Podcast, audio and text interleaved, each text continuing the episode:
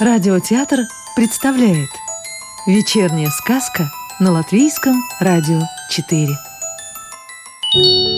А сегодня слушаем сказку Елены Скуратовой «Морские приключения Дельфа и его команды» Более ста лет назад в лаборатории кипела работа. Ученый изобрел удивительно прочный, долговечный и легкий материал – пластик. Изделия из него не растворялись даже в кислоте. Это была победа, победа, обернувшаяся впоследствии глобальной катастрофой. Дельфос осторожнее предупредила дельфиненка мама. Они плыли в изумрудных водах, где-то тут, где-то там – встречались непривычные для их мира существа, пакеты и бутылки из пластика, ставшие ненужными людям. Казалось, эти предметы захватили подводное царство, словно пришельцы с другой планеты. «Все зло из города», — говорил, вздыхая, дедушка Дельфоса, а пластик был злом всех зол.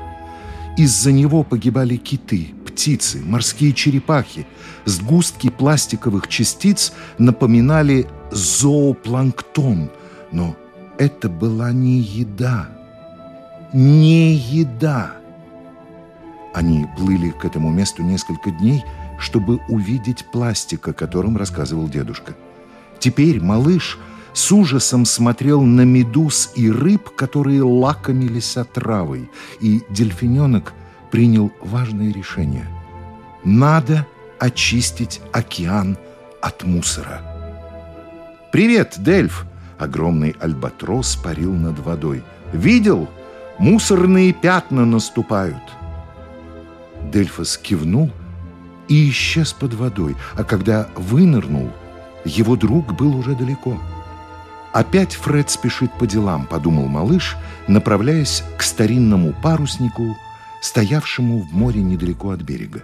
С палубы судна свесился лохматый пес, капитан Добро, и подмигнул Дельфу. «Ну и вид у тебя, дружище, ты явно что-то задумал». Выслушав малыша, капитан заключил с такой сложной задачей в одиночку не справиться, а поэтому им нужен находчивый и отважный помощник из мира людей – тем более, что я так соскучился по человеческому обществу и приключениям, мечтательно подытожил пес. Ника сидела на причале, свесив вниз босые ноги. Она увидела вдалеке дельфина и помахала ему рукой. Дельф подплыл близко-близко и познакомился с девочкой. Она была милой, доброй, смелой и находчивой. И Дельф пригласил ее на корабль. Ника взобралась дельфину на спину, и они понеслись по волнам навстречу приключениям, оставляя за собой миллионы изумрудных брызг. Капитан Добро показал гостье парусника и познакомил с командой, отважными мышатыми матросами. На судне были и другие необычные помощники. По мачтам сновали шустрые паучки, они создавали прочные, словно канат нити – когда Ника увидела это, ей в голову пришла отличная идея. Давайте сделаем из этих прочных веревочек сети, которыми дельфины смогут ловить мусор. Капитан Добро приказал сняться с якоря и взять курс к местам скопления зловредного пластика. Сети были изготовлены, и Дельф с друзьями-дельфинами принялись за работу. Ника и капитан Добро сложили большую часть улова в трюм и теперь в задумчивости сооружали высокую горку на палубе. Можно, конечно, отвезти мусор на берег, а потом вернуться вновь. Но пластика в море было так много, что мечта Дельфа очистить океан вдруг стала казаться невыполнимой. «Отставить грусть!» Альбатрос сел на мачту и, прищурив глаз, посмотрел на девочку. Капитан Добро представил его. «Вообще-то мое полное имя — Фрегат, как у военного корабля», подняв к солнцу золотистый клюв, свысока произнесла белая птица. «Но ты можешь звать меня Фред». Затем Альбатрос спустился ниже и сообщил. «Я узнал, что профессор Полиморфус сможет нам помочь. Добро, позволь мне отдать приказ». Капитан подмигнул удивленной девочке и ответил, посмеиваясь. «В последний раз, Фред!» «Полный вперед!» — скомандовал Альбатрос, как настоящий капитан. «Кто такой этот полиморфус?» — спросила Ника. И капитан рассказал историю об ученом, у которого раньше жил Фред. Изобретатель спас Альбатроса, когда тот был еще птенцом, выкормил и дал имя, которое птица носила с гордостью. Потом Фред улетел бороздить небо над морями, а профессор продолжил свои научные исследования. Ученый изобретал какое-то новое вещество, проводя дни и ночи в лаборатории. Парусник скользил по водной глади в лучах заходящего солнца. Мышата шустрые, хвостатые матросы принесли на палубу ужин – кусок сыра, охотничьи сосиски и хлеб. На свежем морском воздухе еда была особенно вкусной. Вскоре на небе появились первые звезды, и Ника отправилась в каюту спать. Однако сон был недолгим. Посреди ночи судно стало подбрасывать на волнах.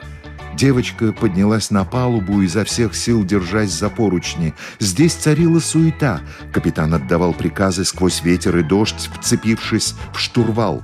Мышата скользили по мачтам, пытаясь спустить паруса, которые едва выдерживали сильные порывы ветра. Паучки прятались от перекатывающегося на палубе мусора – Вдруг небо озарила яркая вспышка молнии, и, как из пушки, выстрелил гром. Добро увидел девочку и прокричал сквозь шум бури «Ника! Сюда! Скорее!» Ника подбежала к капитану. Лохматый пес поставил девочку к штурвалу и строго велел держать курс на север, а сам бросился к фок-мачте, чтобы помочь матросам спустить парус. В небе продолжалась грозовая канонада. Дождь хлестал, смешиваясь с морскими волнами, которые, казалось, могли смыть всех с палубы.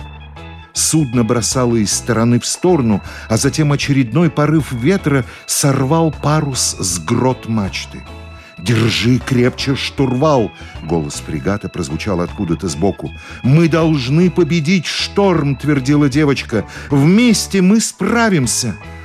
Казалось, прошла целая вечность, пока капитан вернулся и занял свое место. Буря уже стихает — ты молодец, Ника. Утром был полный штиль. Даже обрывки парусов не шевелились, а весь собранный на палубе мусор теперь плавал в море. Дельфа нигде не было видно. Капитан и Фред разговаривали на корме. Мы потеряли почти все паруса. Вряд ли мы сможем закончить начатое дело, говорил Добро, когда к ним подошла Ника. Что, если сделать паруса из пластиковых бутылок и мешков, нарезать продольно, нанизать их на нитки и связать между собой? А это мысль, лохматый пес поправил на голове капитанку.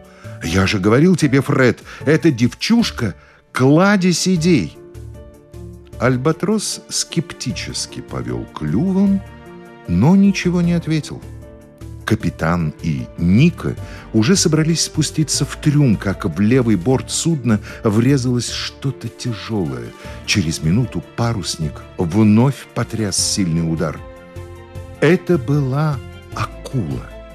Она била хвостом в борт, словно хотела пробить обшивку и потопить парусник.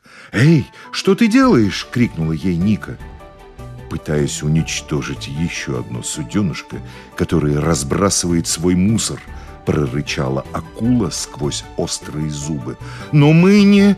Девочка осеклась, окинув взглядом водные просторы. Всюду плавали бутылки и мешки. «Да, это наш мусор», — вступился капитан Добро. «Но мы выловили его в море и везли на берег. И если бы не шторм, Капитан не договорил, потому что акула перестала его слушать и продолжила бить хвостом о борт. «Где же Дельф?» – спросила Ника. «Дельф сейчас сюда ни за что не приплывет. Он с детства боится акул, потому что одна из них едва не съела его, когда малыш уплыл далеко от матери», – сказал Альбатрос. – «Фред, пожалуйста, отыщи его. Мы не можем потерять парусник, ведь тогда мы не спасем океан». «Смотрите!» — крикнул капитан Добро, глядя в подзорную трубу. Вдалеке из воды выныривали какие-то белые существа. Удары о судно прекратились. Акула в замешательстве смотрела, как на нее плыли морские привидения. «Прочь!» — произнесло одно привидение подозрительно знакомым голосом — это был Дельф. Дельфины, накинувшие на себя обрывки парусов, окружили судно. Насмерть перепуганная морскими чудовищами акула со всех плавников рванула прочь. Прогнав акулу, друзья принялись за работу. К вечеру, когда желтый диск солнца спрятался за горизонт, парусник преобразился – на мачтах висели гирлянды из пластиковых бутылок и пакетов, однако ветер все равно не мог сдвинуть корабль с места. И тогда Ника вновь нашла выход из сложной ситуации.